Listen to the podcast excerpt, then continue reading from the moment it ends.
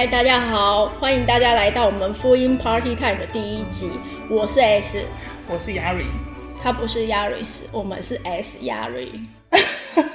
好啦，今天要讲一下我们的第一集。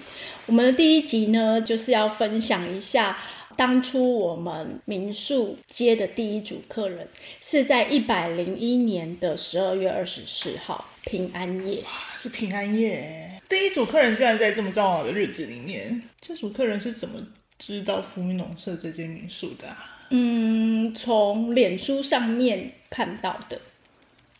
脸书上面，那当初就只有透过脸书建立粉丝专业吗？对我们那个时候也没有官网，然后也没有在任何的订房平台上面，就只有一个脸书粉丝专业。客人就这样预定了。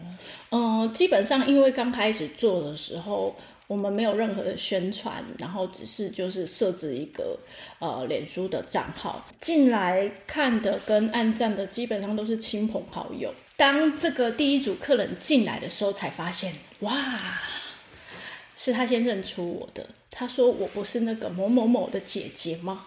啊，对，后来发现他是我们的邻居，是我弟弟的同学，在地不是。台北人。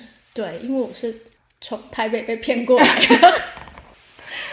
啊，这世界真小。对，然后但是他们让我印象非常深刻的是，就是呃那天是平安夜，第一次接客人的时候，我们现场就有呃圣诞节的一些呃 cosplay 的道具，像是圣诞老公公装，然后胡子、帽子。定的先生跟我说，私底下偷偷的跟我说，他那天要求婚。哦，重点是隔天呢。进来要退房的时候，发现哇，地板怎么一尘不染？感觉他们用吸尘器吸过。像像没做过一样。可是呢，被求婚的女生看着我说：“老板娘，你是不是早就知道，就是他要求婚这样子？”然后我就笑笑的，然后那个女主角就对着我说：“你怎么不跟我说？你知道我昨天晚上有多狼狈吗？” 我总感觉这个情况似曾相识一样？他说，那个女主角就跟我说：“你知道吗？我是穿着圣诞老公公装，因为我们的圣诞老公公装其实没有所谓的分 size，所以我们的圣诞老公公装是很大的 size，就是男生一百七、一百八穿都可以穿得下的那个圣诞老公公装。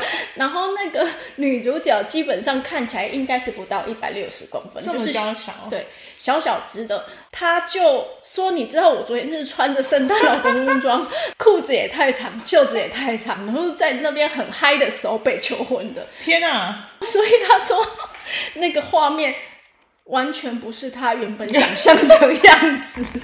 可是这一定是个很难忘的求婚回忆。对，第一是平安夜，穿着圣诞老公公的服装，他说他很狼狈，可是在我眼中，我觉得那是很可爱的。是吗？是很可爱啊，超级可爱。他们有分享那个照片给我看，就是被求婚的当下的照片，他们就很开心。重点是他们后来就结婚了，而且也生了孩子。其实来包栋开趴的贵宾，大部分都还是会变成朋友，后续有继续联络。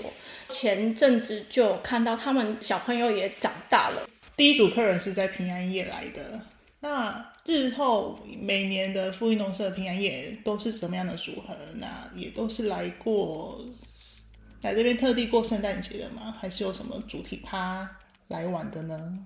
嗯，基本上每年的就是平安夜、圣诞节。这边都会有包栋或是包场的客人。那就算平安夜、圣诞节不是假日，前后的假日基本上也都是来过圣诞节的。那大部分都会交换礼物啦。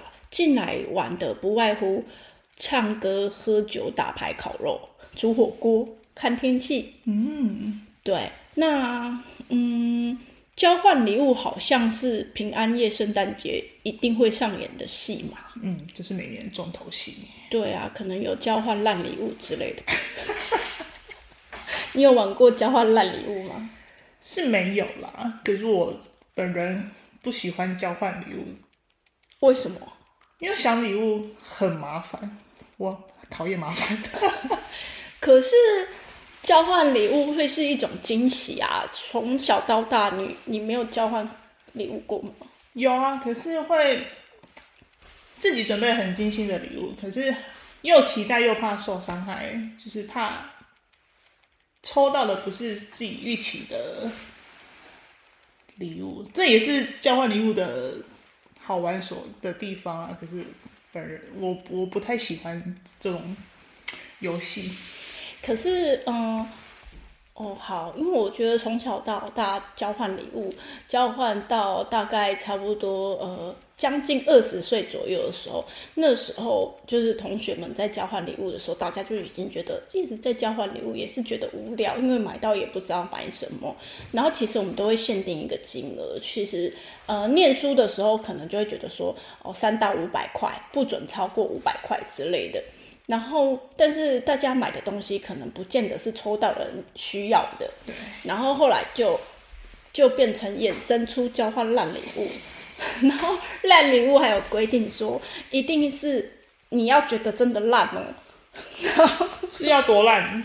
就是你用不到的东西，但是不能是用过的东西，不能是用过。比如说，我就看过有人拿电池出来交换电池，但是你应该会觉得很好用吧？因为我们复印很社实际，里面很多地方都有需要用到电池。对，然后还有就是，呃，看过有人拿保险套出来交换，是没有用过的。这也是 蛮实际的。可是那个人可能是单身哦的，对啦所以他就觉得他保险套是用用不到的。好吧，那没办法。然后我记得交换烂礼物的那一次，我是拿男性香水出来交换，其实也蛮实际，对不对？对啊，那为什么我说它是烂礼物呢？因为我把这个就是男性香水要送给我老公，我老公一次都不想用。所以是 对我来讲，它就是垃圾。用不到的东西。对，所以我觉得那是烂礼物。了解。所以圣诞节交换烂礼物其实也不错，不要交换吃的就好了，越吃越胖，而且可能会遇到自己不想吃的东西。啊，那所以真的有客人会从外面带一堆礼物进来做交换礼物吗？对，会。那其实我觉得交换礼物最好的就是先设定交换礼物的主题，像开趴一样啊。如果要 cosplay 的话，应该也要就是设定一下 cosplay 的主。题对对，这样子大家才不会落差太大。那哎，那我再回头问一下好了。那当初这个第一组客人他们是什么样的组合来办求婚趴呢？同学，同学，他们都是就是年龄相仿的，也差不多十几个左右。哇那我们富裕农社最多可以睡，当初是就什么样的房型？呃，富裕农社一开始在做的时候就只有包栋。就单这一间包栋，对，然后后来才延伸出旁边有呃环保或归屋套房区，然后这一两年又多了就是呃莫兰迪社系主题防空洞，哇，几个人啊？二十八个，二十八大两小。可是当初第一组客人来的时候，最多只能睡到十四位。其实当初我们也是因为呃来包栋的客人一直回流，然后 就是谢谢大家的支持。那他们来了之后，可能还会带不同的家人或朋友再继续来包栋，就是一起来聚会的概念。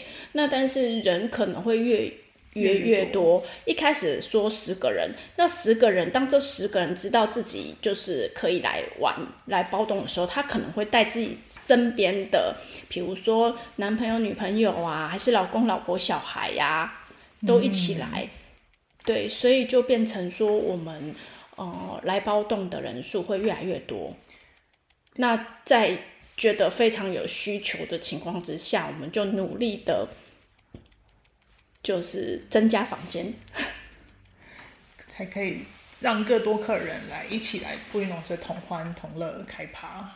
对，跨年其实应该是，呃，应该是说跨年应该是全年度最抢手的一个热门的一个对时段，对最抢手的节日。跨年是最热门的，再来就是呃农历过年，然后平均下来的话是寒假、暑假、连假都是绝对会是需要提早订的。